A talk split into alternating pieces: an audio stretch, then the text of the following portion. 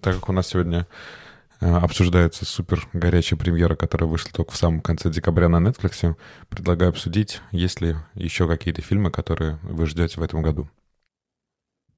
Вот я сначала думал, что я ничего не жду в этом году, а потом порылся в интернетах всяких разных и понял, что я жду несколько, несколько фильмов, и один из них нам, видимо, придется обсудить прямо обязательно. Звучит как угроза. Что это, Андрюх? В этом году выходит фильм с... Э, угадайте, кем в главной роли.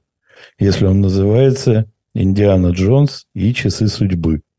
Ну, это же, смотри, Андрюх, это нарушает наши правила. Это пятая Счастье. часть. Это пятая часть в серии. Поэтому, к сожалению, мы с тобой обсудим за, за кадром. Он даже не экранизация, но обсудить нам его придется. Просто потому что. Так вообще, естественно, вторую Дюну я очень жду потому что она и первая была хороша. И выходит э, две экранизации, которые надо будет, мне кажется, смотреть без крови. Э, режиссера Анджелина Джоли. Неожиданная такая история. А вторая «Три мушкетера Миледи» с Винсаном Касселем в главной роли. Слушай, ну Анджелина Джоли, кстати, я очень люблю ее режиссерский дебют. У нее есть, это, кстати, экранизация про, тоже про, по-моему, Вторую мировую, про бегуна, который попал если я правильно все помню. Короче, фильм классный был.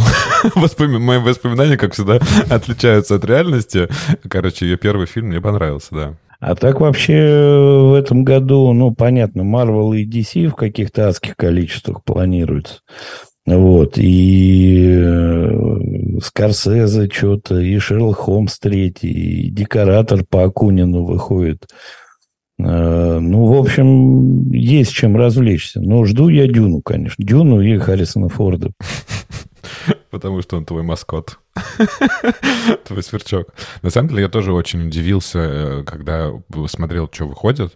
Э, и выходит какое-то просто огромное количество фильмов очень крутых режиссеров. Это не значит, что я их жду, но на самом деле выходит у Уэса Андерсона даже два фильма. У Фрэнса Форд Копполы э, выходит фильм, за который он там продал все свое имущество, потому что никто не хотел его спонсировать, но снимает какой-то свой, называется «Мегалополис», какой-то свой такой опус магнум, который он всегда хотел снять. И вот, наконец-то, вроде как он выходит выходят. У его прекрасной дочери Софии Коппола тоже выходит новый фильм. У Скорцеза, у моего любимого Йоргаса Лантимаса выходит аж два фильма. А, у Финчера выходит фильм. Короче, как будто бы все классные режиссеры э, в этом году нам выдадут по классной картине. Дэн, скажи что-нибудь нам. Я буду по названиям, хотя почему только по названиям, точно хочу посмотреть фильм «Меган», который, по-моему, должен выйти в 2000 23 году. Это про куклу? Это про куклу. Я, наверное, должен оговориться, что я нифига так подробно не слежу за тем, что будет выходить. И иногда это само как-то прилетает, иногда, ну, вдруг на тебя выпадает трейлер где-нибудь, и ты такой, хм, да, это стоило бы посмотреть, потому что выглядит клево. И вот Меган выглядит клево.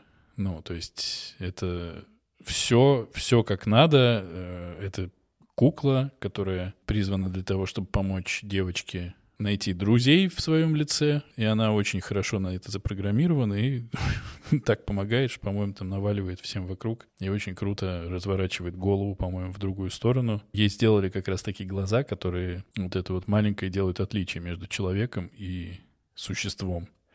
Как в человеке-амфибии? Такие же глаза. Да. таких глаз ни у кого не бывает никогда. И еще один фильм, который бы я хотел посмотреть, он называется Violent Night. Как его переведут, если будут переводить, не знаю. Слушайте, подождите, а я, кажется, и нагнал. По-моему, он уже вышел. Violent Night, по-моему, вышел в декабре как раз. Тогда Но ждать-то ты его можешь в 23-м. Ну да, ждать и не дождаться при этом.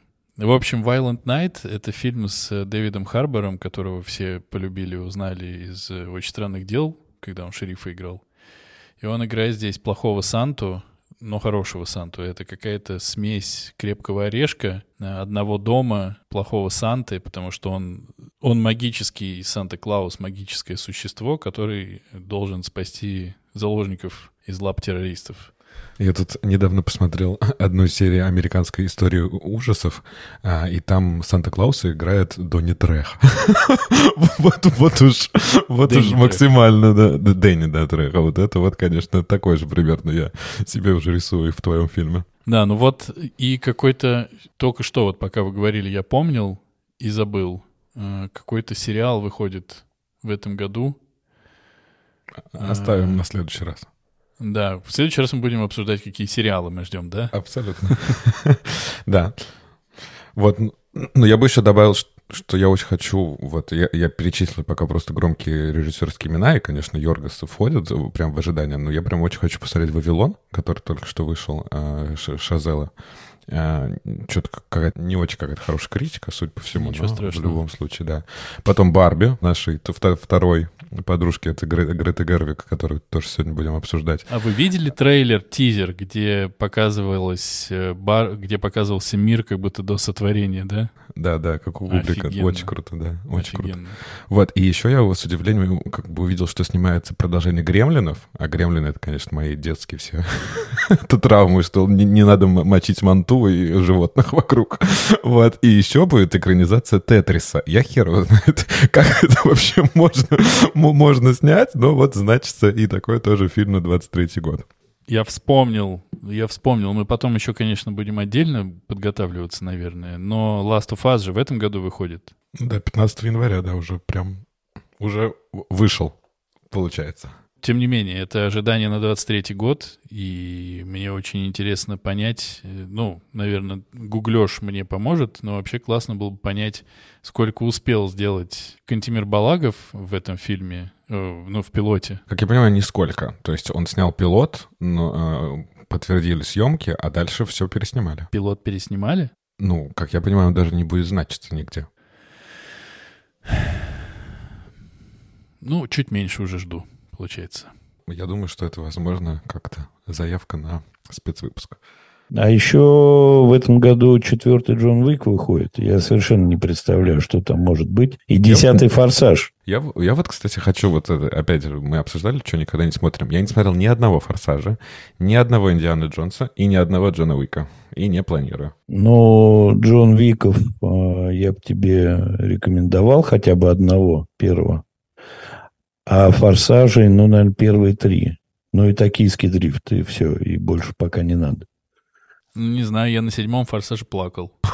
Ты так плохо аж расплакался. Нет, просто в первых шести фильмах э, был актер Пол Уокер. А потом он умер, да. И они сняли сцену прощания с Полом Уокером, что брат, пока. А мы-то знаем, что он умер. И что они это делают, просто чтобы попрощаться. И у меня прямо все, размотало меня. Похоже, из принцессы Леи нам снимали в Звездных войнах. Ну, на принцессу Лею мне наплевать, а вот, э, ну, Пол Уокер — это понятное дело. Ну, разница чувствуется в персонаже, конечно. А, конечно. Каждый прикипает к своим героям. Должны это самое в этом году потрясти мощами Микки Рурка. Роман Поланский выпускает фильм «Дворец». И там в главной роли Микки Рурк. У меня было ощущение, что он умер уже сто лет назад примерно. Он, У него тоже, мне кажется. Харли Дэвидсон и Marlboro Man это выглядел уже не айс. Ну ладно, ладно, а, а рестлер, а в, в Iron Man он, мне кажется, он иногда появляется. А еще, еще ж будут неудержимы. Так, все, эту лавочку надо закрывать. Да-да, нет, на самом деле очень-очень много всего. Я тоже миллиард всего. И, кстати, вспомнив рестлер, э, еще вспоминается, конечно же, фильм «Кит», которого я очень жду. Это как раз Точно, это Аронофский. Да, да. Но, опять же, какая-то очень холодная критика. Кроме только за главного героя Фрейзеру обещается Оскар. Как мне кажется, мы выясним после сегодняшней записи, критика не всегда соответствует э, реальным впечатлениям обычного зрителя. Это правда.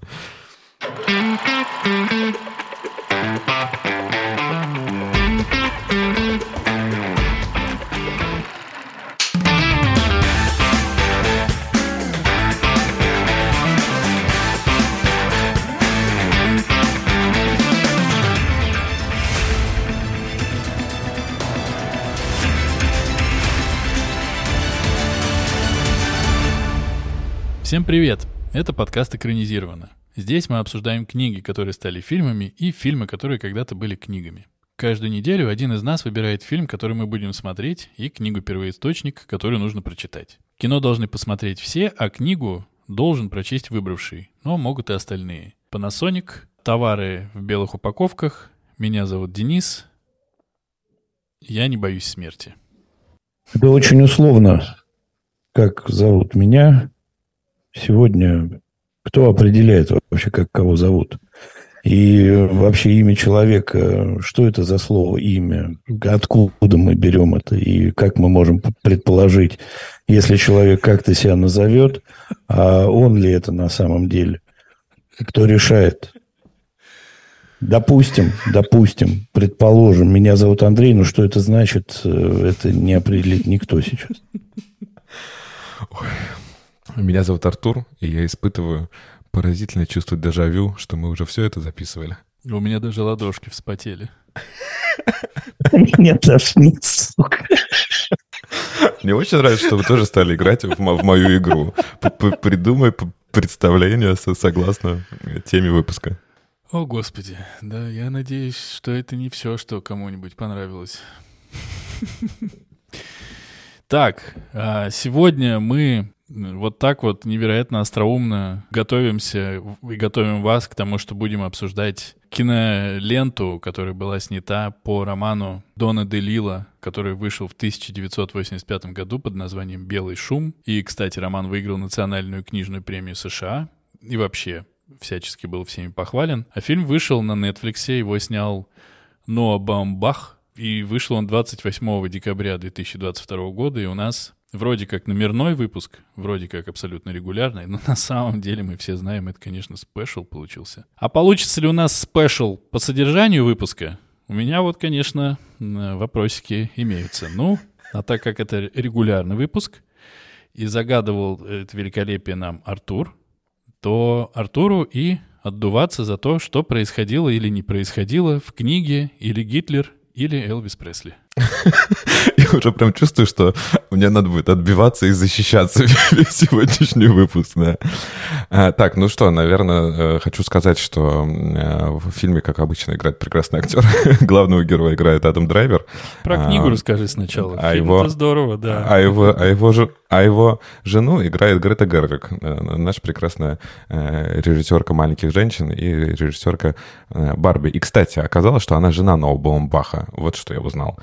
И поэтому они так часто работают вместе. Вот она здесь играет, а оно является э, одним из сценаристов Барби. Так вот, э, теперь давайте э, Артур немножко поговорим. я, я, я, я не прочитал. Поэтому выдумываю. Шучу, конечно, прочитал. Так, давайте немножко поговорим про сюжет книги. Мы видим маленький город американский, который называется Блэксмит. В нем живет семья главных героев. Отца этого семейства зовут Джек Гледни, и он не просто Джек, а он G.E.K.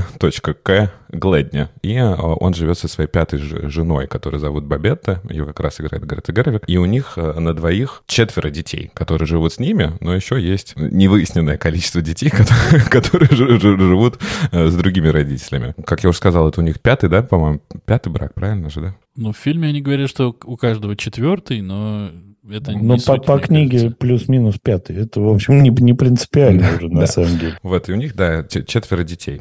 А, значит, две девочки, которые зовут Стефи и Денис, а, они от, как раз от а, разных браков разных родителей, и два мальчика, Генрих и Уайлдер. Уайлдер совсем маленький, все остальные дети уже такого более-менее подросткового возраста. Наш главный герой работает в университете на холме. Это такое главное предприятие всего этого города, и, и он себе выдумал прекрасную профессию и является главным на факультете гитлероведения. Специализацию. Такой вот, да, такую специализацию. А, под него открыли специально этот, э, этот э, факультет. Факультет? Курс. Курс, супер. Вот, и э, при всем, при том, что он является большим специалистом э, в Гитлере, наш главный герой не знает немецкого языка и очень сильно мучается от этого, э, и чтобы не признаваться в этом, берет такие полуподпольные э, уроки немецкого языка, э, чтобы подготовиться к конференции э, и съезду всех гитлероведов, который произойдет э, в ближайшее время в их университете. Н- нельзя сказать, что в книге есть прям вот какой-то прям сюжет, да, что мы вот видим какую-то завязку и ждем, как, как она разрешится. Это просто не, некие такие зарисовки семейной жизни. Здесь есть два таких основных события, которые очень сильно влияют на все происходящее. Первое событие — это недалеко от города происходит э, выброс э, токсических веществ э, и такая экологическая катастрофа. Из-за из этой экологической катастрофы весь город должны эвакуировать, и наша семья, главных героев, тоже принимает во всем этом участие. А второе событие, которое уже мы узнаем ближе к концу, что оказывается, Бабетта не просто принимает какие-то странные лекарства, а что она все, все это время изменяла своему мужу с неким загадочным мистером Греем, который является изобретателем уникального лекарства, которое помогает побороть страх смерти. И для того, чтобы получать эти лекарства, она соглашалась с ним спать. И вот она признается тоже об этом в конце. Не знаю, что тут еще подробнее говорить, но вот, как я уже сказал, как такового сюжета нет. Мы видим очень много таких ярких сцен. Мы видим, как главный герой Эм, общается со своими коллегами, с другими преподавателями. Мы видим вот ту самую э, конференцию гитлероведов. Э, мы, очень много узнаем э, про вот эту экологическую катастрофу, которая произошла, и про процесс эвакуации. То есть кивните что-нибудь. Вы уснули? Мы узнаем, что ему говорят э, Джеку, что на него попал этот не один Д, или как там он называется, не один. Да, да, да. Что да, это один, значит, да. что он обязательно умрет. Да, либо должен прожить минимум 30 лет, э, чтобы этот не один э, Д... Умер и, раньше и, него. Да, умер раньше него, исчез из его, из его организма. И еще мы постоянно видим, как вся семья ходит по, супер, по супермаркету. Это одна из тоже из главных линий, что все всегда в любой непонятной ситуации иди в супермаркет. Шопинг помогает. Ну, расскажите, друзья мои, прочитали ли вы эту книгу? А как же? Очень хорошо. Да, я не сказал бы, что это, что это станет моей, моей любимой книгой. Первое, что, наверное, надо сказать, что это сатирическое произведение. То есть вообще вся эта история и все, что там происходит, это сатира на американский образ жизни. И то, что преподавать можно все, что угодно, и можно изучать Гитлера на целом курсе. То, что супермаркет – это основа вообще коммуникации этого города и успокоения этого города. И когда они возвращаются после экологической катастрофы, там отдельным пунктом идет, что, ну, раз супермаркет на месте, а еще там теперь начали мясо разделывать и кулинарию добавили, ну, значит, вообще все замечательно. И э, сатира, опять-таки, на зомбирование телевизором, естественно, да, потому что телевизоры и информация, которую никто не умеет никак фильтровать, это проходит прямо сквозь всю книгу, потому что, ну, как у него определяют, э, что он умрет? Две с половиной минуты ты был под дождем. Сейчас мы загружаем твои параметры в компьютер, и в скобочках, помеченных звездочкой, появилось число, которое говорит о том, что ты, вероятнее всего, умрешь. Он говорит, какое число? Почему? Это не мы решаем, это... Это, это ЭВМ. А, ну раз ЭВМ предсказала. Вот. И медицина, он начинает ходить по врачам, а его отправляют э, там на доследования какие-то, никто ничего не говорит. Ему говорят, у тебя, у тебя повышен кальций. Говорит, сильно повышен? Вообще зашкварно повышен. А это хорошо или плохо? Какая разница? Нужно верить своему доктору. Мы же тут это... Идите проверьтесь. А когда он идет проверяться, ему выдают конвертик, который он должен передать доктору. То есть, ну, такая совершенно растительная жизнь вот этих несчастных американцев. И вся эвакуация тут довольно комичная, но очень утомительно описанная, и вся их жизнь. И там очень прикольная семья, где все разговаривают э, обо всем одновременно.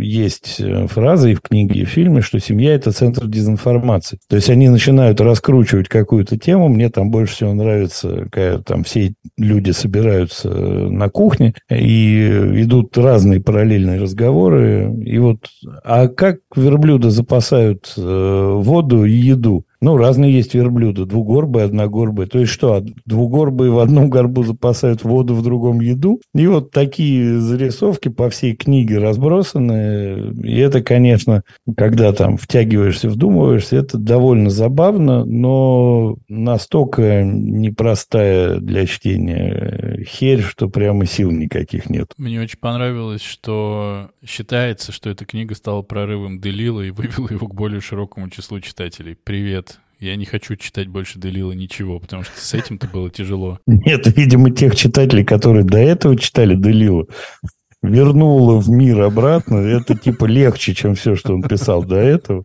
А, я читал эту книгу э, в качестве наказания. Я не очень понял, за что я провинился, но я читал в качестве наказания от моих э, соведущих. Они сказали, ты обязан ее прочесть.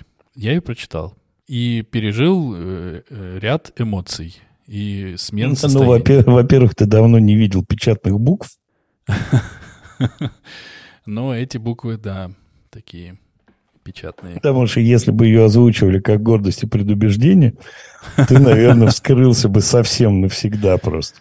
Я начал читать, и почему-то я был уверен, что это, ну, будет сейчас какое-то последовательное повествование, ну, отчасти оно здесь есть последовательное, у нас есть несколько линий, которые идут от начала до конца, чем-то заканчиваются, но когда э, не то, что вот, Андрюх, ты сказал, что в семье все разговаривают о разном и о чем-то своем, все разговаривают о разном, о чем-то своем. Вообще все. Там нет людей, которые разговаривают об одном и том же, никаких. И вначале это, ну, это тебя вгоняет в ступор, потому что ты не понимаешь. Либо ты ты думаешь, я чего-то не понимаю, или я совсем чего-то не понимаю? Что я не понимаю конкретно? Вот это очень тяжело. В начале читать очень тяжело. Потом начинается эвакуация, а книжку я читал, мягко скажем, не за один раз. И вот начинается эвакуация, и она мне понравилась очень. И так получилось, что как раз когда это облачко какое-то там перистое появилось, а потом превратилось в токсичный выброс, да, я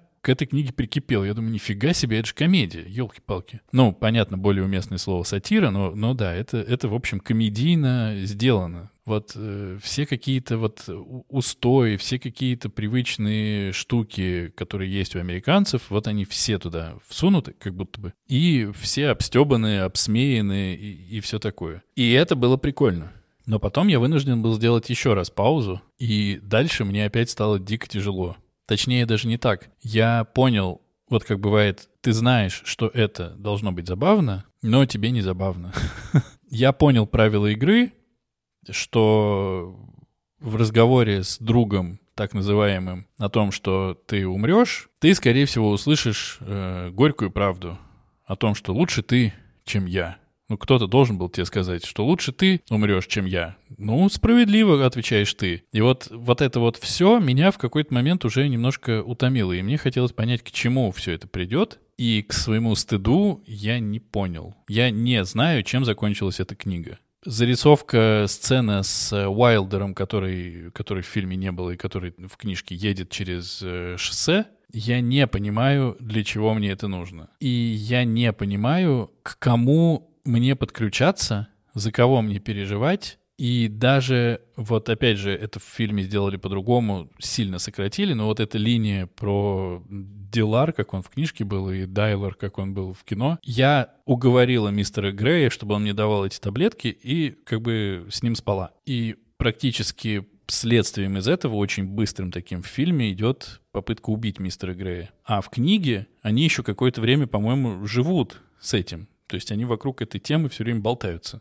Я потерялся в книжке с этой драмой, честно говоря. Ну, то есть она есть формально, но я про нее вообще забываю, потому что у меня полное ощущение, что из них она точно так же вымылась. Мне кажется, основной посыл книги, что в жизни рядового американца ничего не может страшного произойти. И все вот эти вот истории, они очень искусственные. Он пошел убивать и не убил. Ребенок ехал между фур, и ничего не случилось. Болезнь вроде бы пришла к нему, но если он 30 лет проживет и переживет этот вирус, ну, значит, он победил. Жена изменила, ну, брак пятый, на самом деле. Кто с другими не спал. В общем, это такая ровная, скучная, без э, этих самых, без каких-то адских переживаний жизнь. Вот она всю книгу идет, и этим и кончается. Ничего да с хорошим американцем не случится. Ну, на мой взгляд, тут понятно, что тут есть какие-то конкретные э, указать на то, что это американские да, герои. Но, в общем, здесь как бы говорится о том, что э, в любой семье есть вот всякие такие ситуации, которые случаются.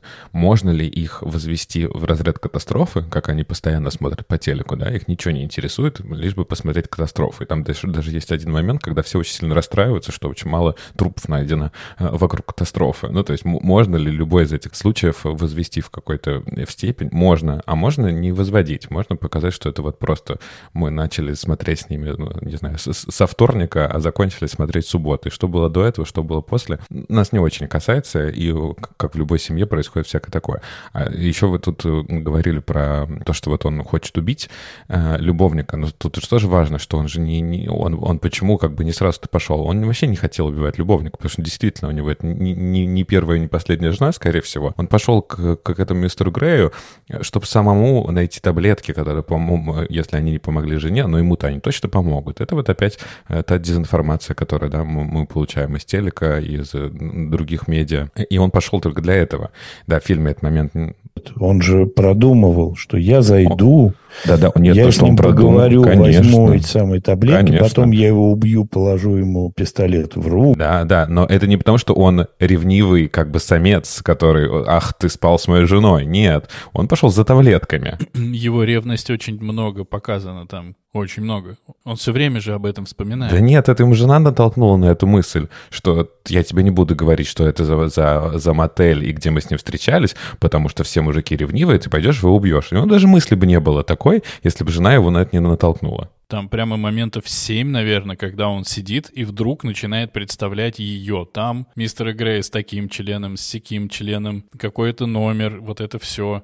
И это как раз в фильме все спрессовали. То есть всю вот эту вот длинную часть ее спрессовали в один разговор. Потому что даже в книжке он из кровати не вылез. В итоге они спали вместе и все. Да-да, именно, что он простил ее сразу же. Ну, то есть, на мой взгляд, его интересовала все же не, не, не ревность на первом месте. Неважно. А, кроме тех еще вопросов, которые вы поднимаете, опять же, тут, наверное, надо понимать, что это было в 85 году. Сейчас эта вся сатира, ну, мне, по крайней мере, показалась очень беззубой, но все равно равно, да, поднято очень много экологических проблем. Они там постоянно об этом э, и, и говорят, и про, э, что там, я не знаю, какая-то жвачка и, и испытывается на животных, и жевать ее нельзя, а все это загрязняет. А потом происходит это токсическое выбросы, и появляется это облако. И, конечно, момент с эвакуацией, это правда дико смешно. Вот это вот тестовая, э, как она называлась, организация современных катастроф, ну, это прям супер смешно. И мне очень понравилась там такая фраза, типа, приберегите, типа, чувства на июнь у нас намечено испытание ядерной катастрофы. Вот тогда э, и погрустите, да. Очень много таких э, моментов. Ну, то есть все, все это как будто бы сейчас, в 23 году, в 22 году, кажется уже по пройденным этапам, и мы понимаем, что и как консюмеризм на все влияет, и, и, и что медиа промывает мозги, и это один из главных инструментов пропаганды. Ну, то есть сейчас это кажется немножко таким вот, как крокодил, помните, вот раньше был такой. Ну, то есть сейчас это уже кажется все немножко не, не, не, нелепым и смешным. Но мне, по... мне кажется, очень актуально. Актуально, но без зуба. В этом нет ничего нового. Ну, ты что, в супермаркеты вот ну, да. плане. То есть, но, наверное, в 85 году это казалось как-то э, по-другому. Как я понимаю, еще очень важно, что это все, опять же, происходит в 80-е, э, холодная война закончилась, Америка живет какой-то самый свой один из своих спокойных периодов, и вот нам поэтому как бы Делила все это и высмеивает, э, что, что стоит за этим спокойствием. Ну, в общем, мне очень понравилась книга, и я вообще ни разу не пожалел, что я ее прочитал. Я хотел один момент, подчеркивающий, что в американской семье ничего не может произойти когда это облако появляется, э, этот самый главный герой смотрит, говорит, ну, оно к нам не придет. Почему? Это просто, просто не придет. Ну да, ветра нет же. так это все как, как есть, все, все, все то же самое. Да не объявит он ничего, не пойдут никуда войска. Да я уверен. Ну, вчера же не выходили, сегодня не пойдут. Это как бы очень э, реально как вот, вот такое вот Это общество. как раз актуально и зубасто. Мне кажется, продолжение вот этой вот части, когда начинается эта химическая история, когда он говорит, мы не те люди. Ты когда-нибудь видела, чтобы во время наводнения профессор на лодке плыл? Так не бывает. К сожалению, беднякам достаются вся жопа, а мы вот в таком положении, что с нами ничего случиться не может. Да-да-да. У меня вот две мысли еще, и, наверное, надо будет заканчивать про книжку. Я думаю, я сильно больше получил бы удовольствие, если бы я был американцем, понимающим э, весь э, быт. Очень много там, мне кажется, все-таки завязано на колорите, а в фильме в 4000 раз больше. Именно, ну, на, на колорите американского быта. Вот. Это первое. А второе, вот пока мы сейчас говорили, у меня... Я все пытался какой-то... Ну, я вот когда я прочитал, я думаю, ну какой... Ну что-то, что вот об этой книжке можно сказать, ну как бы как-то для себя закрыть этот вопрос. И я вот сейчас, пока вы говорили, я говорил, я понял, что, ну, на мой взгляд, это рассказ не про семью с э, настоящими людьми, вот я сейчас вспоминал этого мальчика, которого э, Генрих зовут в книжке, Хайнрих в э, фильме, ну что близко, да? Это же среднестатистический такой колючий подросток. Девочки, среднестатистические девочки. Жена среднестатистическая жена. Батя, среднестатистический, простите за такое количество слов, среднестатистический батя. Но это, про Гитлера зато. Ну, про Гитлера это, слушай, это вот как раз кто из вас сказал, что вот придумали, что можно и про Гитлера целый курс вести. Ну, то есть это примета времени, как будто бы, это примета американского образа мышления, образа жизни и всего такого. И это на самом деле не герои с конкретными судьбами. Поэтому и, наверное, ну, мне становится не так э, обидно, что я не знаю ни с чего все началось, ни чем все закончилось, потому что это совершенно не важно. Абсолютно, я говорю.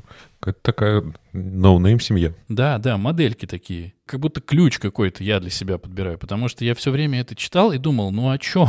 Ну зачем? Ну почему она не в четыре раза короче? Ну, как будто бы ничего бы не потерялось. В шесть раз длиннее она была бы, ничего бы не, приобрел, не приобрелось. То есть здесь именно прикол в том, что это рассказывается про среднестатистических американцев. Ни супербогатых, ни супербедных, с, с понятными взаимоотношениями внутри, которые понятным образом реагируют на все, что с ними происходит. Ну, как бы вот так. Так оно и есть, но я еще хочу сказать, что все равно, э, даже с точки зрения как бы, ну, не, не сколько литературной, сколько все равно, э, как это написано, там есть несколько моментов, которые, ну, как, меня, по крайней мере, э, как-то отвлекали, э, радовали, опять будет, наверное, не то слово, но были неожиданными. Ты читаешь, а потом, а, кстати, вот сын, он играет э, с, с, с зэком, и он сидит в тюрьме, и вот он с ним в шахматы играет. А мой любимый центр помощи людям, которые испытывают испытываю дежавю. Ну, то есть там очень много вот таких маленьких фишек, которые прям вот э, постоянно как-то улыбают тебя, и ты думаешь, ах, придумал, чертяга.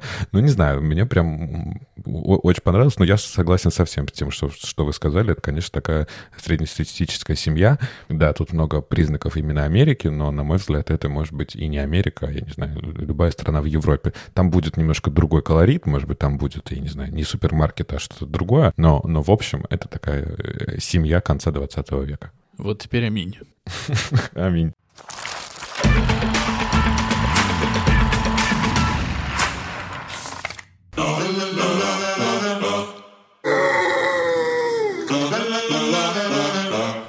Do sheep have lashes?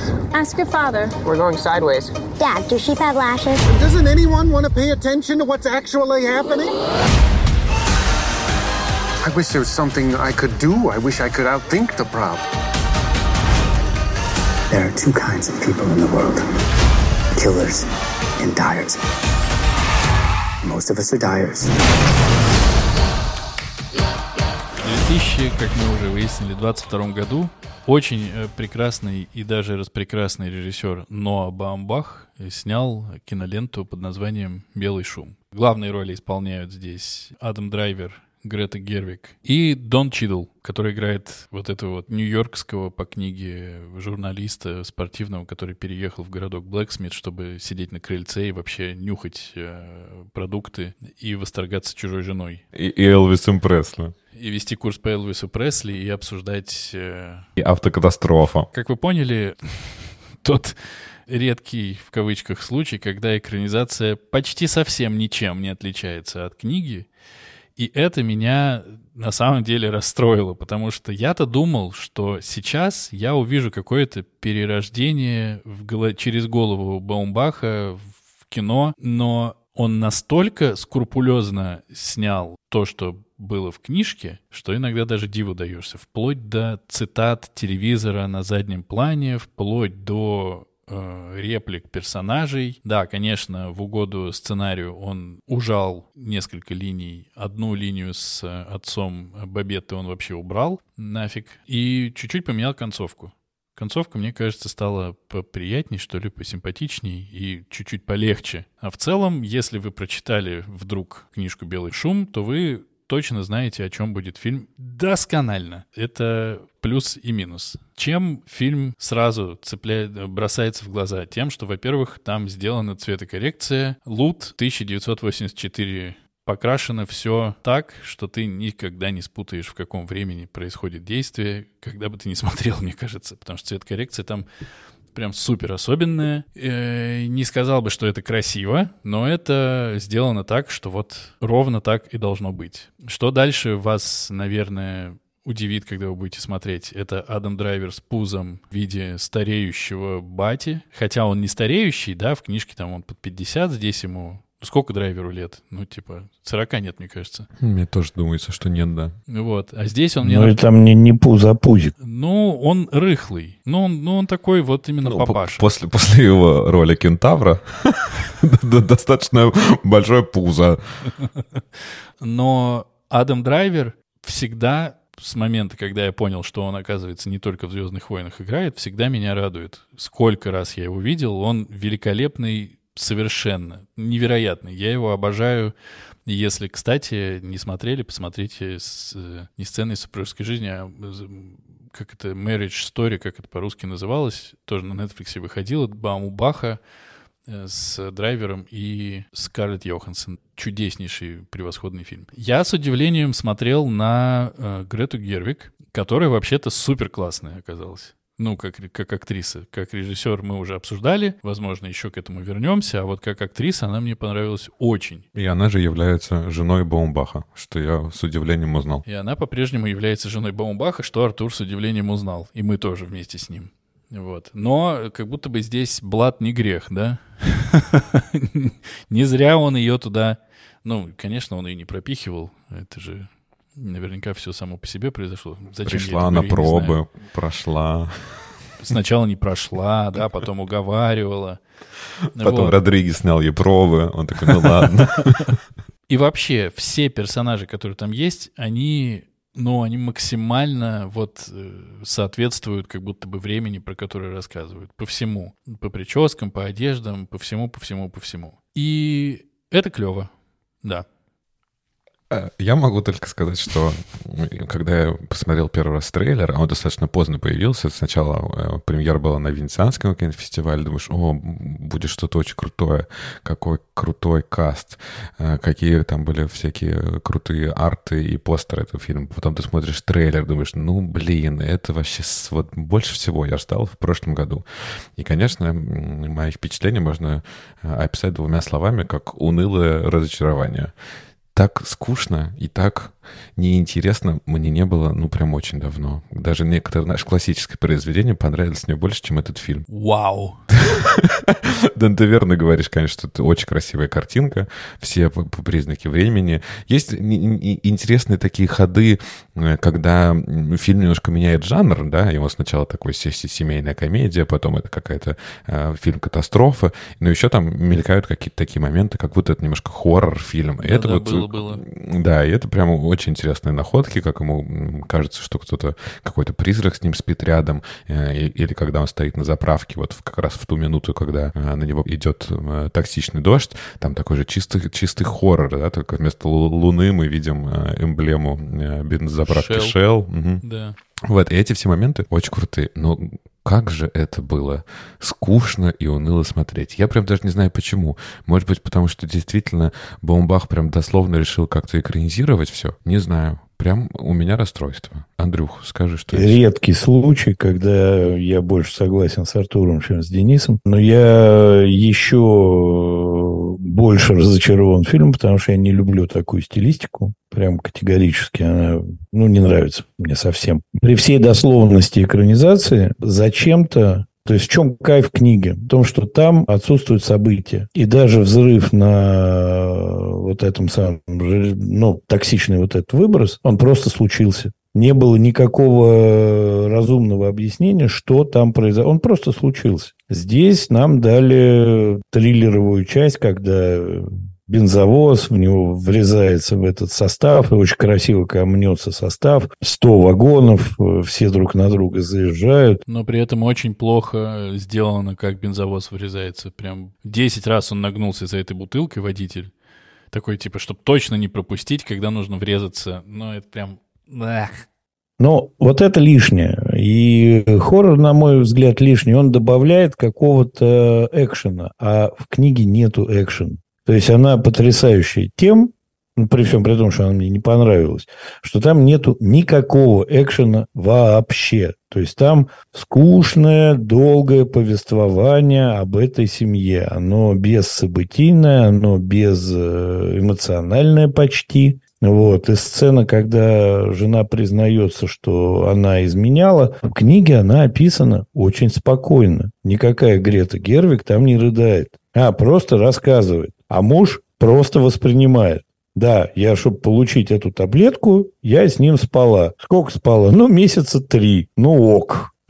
Ну, какая-то такая обыденность. А в фильме, ну, можно объяснить, почему это сделано. Но вообще за 2022 год вышло два одинаковых э, фильма про печальных американцев. Это «Не смотри наверх».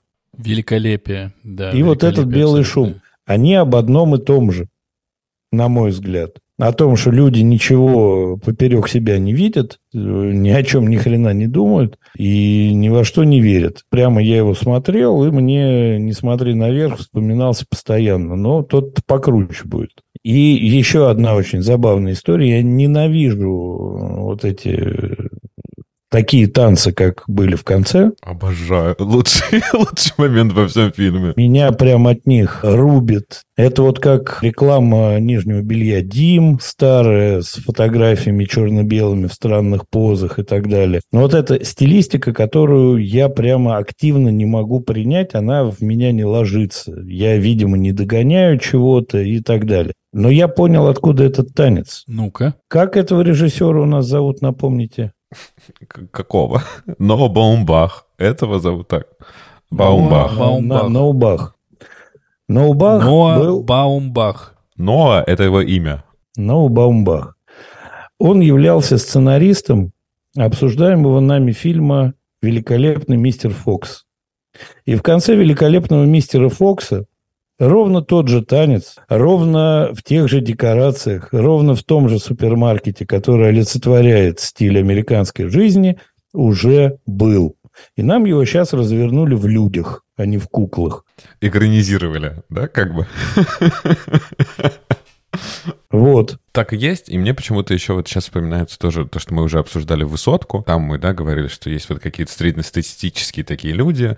А, и вот есть такая книга. И очень красивый такой альбом, который можно полистать, чтобы проиллюстрировать э, героев. Вот здесь у меня такое же впечатление. Мне эта стилистика очень нравится. А, она тоже достаточно яркая. А, одна химия и спортивный костюм у Бабетты что стоит. А какие прекрасные дети с вот этими пластиковыми прозрачными козырьками, которые они покупают в супермаркете это там Генрих, да, их старший сын, который ходит все время с подзорной трубой. Ну, то есть очень красивая визуальная картинка, и абсолютно почему-то скучно снято все это. Прям не, не, не, не знаю даже, что, тут что добавить. Надо добавить, что еще очень красивые моменты с, э, с проекциями там есть, как, как на Адама Драйвера идет проекция Гитлера. И, в принципе, вот эта вся сцена, как э, немножко такой Гарри Поттера там нам дали, да, э, все, вот эта вот лекция, где они совместили факты из жизни Элвиса с, с Гитлером, это какой-то достаточно тоже такой яркий момент.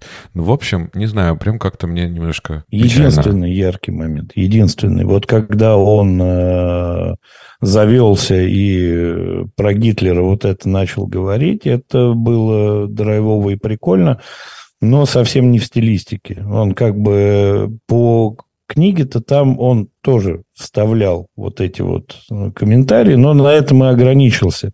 Они просто на двоих разложили этого Элвиса и Гитлера, что они, в общем, почти одинаковые получаются. Они тоже про толпу, они тоже про массу, они тоже про там вести вперед, очень любили маму и собачек. А здесь он прямо завелся и вот так вот выступил, и это было прикольно. Это симпатичный момент. Ну, как будто, как ты говорил, как ты выяснил особенности фильмов, в каждом фильме есть фрагмент из другого фильма, это как будто бы из другого фильма. Из «Одержимость». Когда «Одержимость» назывался? Или как, где про барабанщика? Одержимость, да. Самая главная моя претензия к фильму, э, и мне очень нравился этот персонаж в книге, это Винни, которая распаковывала таблетку ему и объясняла, из чего она сделана, потому что понятно, что нельзя снять достоверно женщину, которую никто не может заметить, но это, мне кажется, действительно очень смешно, когда он гоняется за ней, и все это на абсолютно отстраненных щах, таких. Она побежала туда, окей, я тогда побежал вот сюда, чтобы ее догнать, вот здесь перехватить, это чудесно. И когда она за ним гналась, это тоже было прекрасно. Вот уже когда ты погружаешься в пучину, вот этого всего прекрасного. Вот эта история про то, что он то, то он ее не мог найти, то вот он за ней бегает, то он ее догоняет. Это было очень клево. Очень жалко, что в фильме не придумали, как это показать, а просто сделали чернокожую женщину, которая просто ходит. Ну, по-моему, даже не просто чернокожая, мне кажется, она какая-то индианка, нет? Она никому не важна совершенно. Ну, то есть в ней да, нет и она сидит рядом. Ну, вот он вот так, Да. так показал незаметность.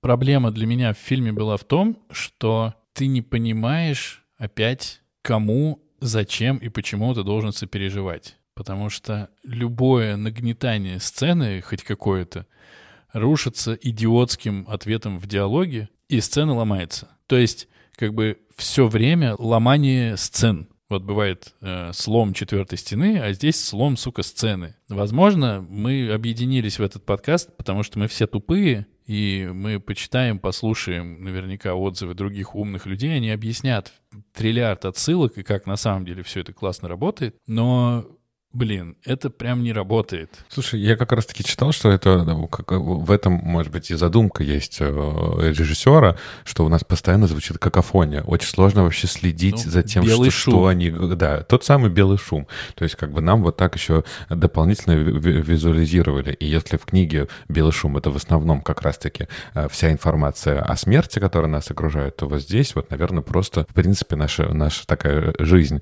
Я смотрел субтитрами, и очень сложно вообще уследить за всем, что происходит, еще и как бы пытаться самому понять, а ты не понимаешь, они очень быстро говорят, ты начинаешь читать, и вот эти вот сцены, там, э, обсуждения с коллег, э, и вот эти семейные диалоги, они, конечно, э, очень сильно бесят. Ну, может быть, это на- на наши сложности, э, ну, мои, э, фигового знания языка, э, которые так еще дополнительно отвлекали. Я думаю, что если это смотреть в дубляже, ты вообще сломаешься. Потому что, ну, сидят люди в этой кафешке, в столовке, и разговаривают о чем угодно. Ну, в этом и смысл. Это как и все обычные разговоры. Если ты Ну, подслушаешь чужие вот дверь разговоры, серая, то так кстати, оно... красивая очень. Продолжай, Да, чего? Сейчас да, Андрюха да, да. подключится, и Да, да. будет Нет, у нас... тут надо, на- на- нам надо, мы же тоже иногда даже э, сами обсуждали в одном из Ну, предыдущих потому что там идет разные рассказы про Шар, разные кстати, разговоры. стеклянный выглядит. когда каждый говорит о своем. Вино, там бутылка стоит, она достаточно симпатичная. И еще очень крутой момент, это самый последний, когда они приезжают вот в эту церковь, которая помогает э, после каких-то бандитских э, разборок, как у них не хватает каталки, они берут тележку супермаркета, но оно тоже все кажется очень уже таким, ну вот опять же повторюсь, беззубым. Ну, блин, ну мы догадываемся, что консюмеризм — это плохо. Ну как бы, чего тут нам это показывать-то все? Не знаю. Я в книжке не понял, а зачем нужна была эта церковь с этими немецкими монахинями, и в фильме не понял опять. Потому что это красиво. Но это некрасиво. Книжки примерно понятно. То есть это та же самая сатира на церковь. Сатира только на церковь. Он все обстебал, добрался до церкви. Какие ангелы? Мы тут людей лечим. Ну Все. да. И еще в фильме очень круто, что этот момент помог проявить ему свои знания немецкого языка. Это же очень классно, когда она говорит на немецком, а он ей в ответ «ein, zwei, drei». Ну это же типа супер стёб. Там как бы по книге они прутся от того, что он знает какие-то немецкие слова, а потом он затрагивает не ту тему и его раскатывают, в общем, быстро. Но они совершенно правильно говорят. Ты приперся к нам, ну, по книге он это делает один, по фильму Да. они это делают вдвоем, ну, по фильму тоже. Вы семейная пара, приперлись к нам раненые, притащили чувака за ноги, там с, с огнестрелом, вы нас спрашиваете о Боге и об ангелах, вы охренели совсем. Чего, о чем вы говорите-то? Но общего смысла, кроме «да, это ирония», «да, это сатира», я никакого не уловил. Как будто бы в «Высотке» общего смысла было больше, простите. Там тоже был Уайлдер. И, кстати, да, я тоже хотел сказать. А это вот он вырос, он вырос. И... В обратную сторону. А, нет, ну, похоже там Ну, по времени. ну, ну, Ну, так. Нет, ну ладно. Сойдет. И он в Англию переехал еще и стал англичанином. Но Грета Гервиг клевая. Адам Драйвер клевый. Дон Чидл бородатый и клевый. Не согласен я с обоими. Что, ты хочешь сказать, Адам Драйвер не клевый? Адам Драйвер, наверное, да. А остальные, наверное, нет. А вы смотрели Аннет? Вы смотрели Аннет? Каракс. А на это не смотрели. А, А, это там тоже Адам Драйвер играет, но это просто мой самый любимый фильм 21 года. Если я вас уже достал все везде и сразу, то теперь А- Аннет это просто, ну, на мой взгляд, это гениально. Там Адам Драйвер с Марион Котийяр играет. И все это еще мюзикл. так, хорошо. Ну вот когда будем составлять лучшие фильмы 21 года, тогда и... Тогда а, и скажешь. получается, никогда. Да, да. Да, и еще, но я бы дал э, шансы и, еще раз и, Делилло. И у него есть еще одна прекрасная экранизация э, его книги «Космополис». И снимал ее. Дэвид Кроненберг. Дэвид Кроненберг с Паттинсоном. Поэтому, возможно, когда-нибудь за плохое поведение вы получите такую рекомендацию. Да я сам себя наказываю, получается. Давайте я тогда подведу итог первый. Э, Что мне хочется сказать? Книгу я всем рекомендую. Ну, как всем. Наверное, если вы хотите знать каких-то вот таких живых классиков э, э, американской литературы, если вам нравится что-то такое по по п- постмодернистское, э, и вы хотите подготовить себя к, к прочтению Фостера Уоллиса и, и Томаса Пинчона, то, э, на мой взгляд, или Маккартни, Маккарти, то Дон Делила отличное, отличное начало. Поэтому книгу я бы советовал, но как бы с осторожностью. А фильм, к сожалению, полное расстройство, и вообще его не надо смотреть. Посмотрите трейлер, это э, там собрано все лучшее. И он очень крутой как трейлер, он динамичный, он яркий, он смешной. Но там собраны, как э, в, в отряде самоубийц, все лучшие моменты. Значит, очень сложно сейчас рекомендовать, потому что я не получил удовольствия ни от э, прочтения, ни от просмотра. Если вы все-таки решитесь э, зайти в белый шум, то либо читайте, либо смотрите. Это примерно будет одно и то же, но, наверное, читать лучше. Приготовьтесь к тому, что это не динамично, это не просто, вот, и это, ну, такая читательская работа. Это прямо нужно сесть и поработать. Вот, это не то, что там вечерком перед сном почитать и получить удовольствие. Совсем нет. И если возвращаться к одному из наших предыдущих подкастов и э, вспомнить э, вопрос Артура, а зачем вообще смотреть, читать классические книги, то здесь у меня вопрос примерно такой же, а зачем э, читать вот такие книги? Ну, наверное, в этом есть какой-то смысл, чтобы разобраться в литературе жанра постмодерн.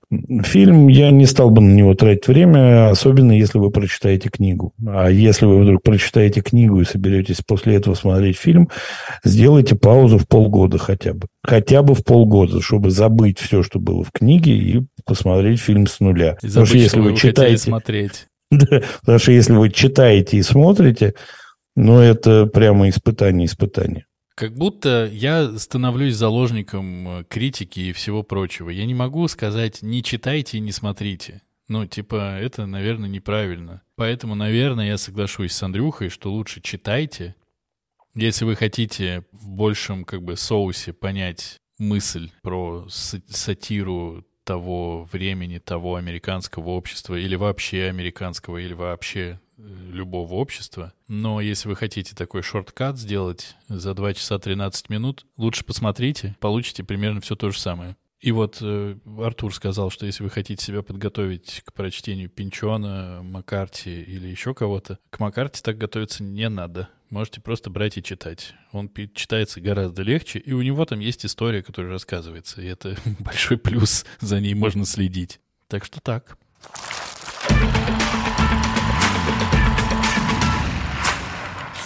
следующий раз мы будем обсуждать фильм 1988 года, снятый режиссером Джоном Карпентером по мотивам рассказа Рэя Нельсона в 8 утра. Фильм называется «Чужие среди нас». Звучит многообещающе. Это прям как будто выбор Дениса сейчас был сделан. Да, как, как будто кто-то упер у меня концепт. Да, я залез на территорию Дениса. Но Слезь. я, я даже на самом деле объяснюсь. Мы столько обсуждали романы в последнее время, и отдохнули только на Мураками. Но там фильмы длинные, а здесь как бы все так ровненько. Дайте отдохнем, да. Как с американским психопатом. Знаю я твой отдых. А мы напоминаем всем, что на нас можно подписаться на любой удобной подкаст-платформе. Ставьте нам оценку и пишите обязательно комментарии э, в Apple подкастах. Ставьте сердечко в Яндекс подкастах и приходите к нам в наши группы Instagram и Telegram, где мы, кроме обсуждения выпуска, еще готовим много разного и интересного. Спасибо, что прослушали. Всем пока. И не забывайте, что в космосе нет ни холода, ни тепла, а есть только тяжелые молекулы. Всем пока. И опять испытываю дежавю и стыд за своих соведущих. у Пока-пока. меня все еще потеют ладошки. Thank you.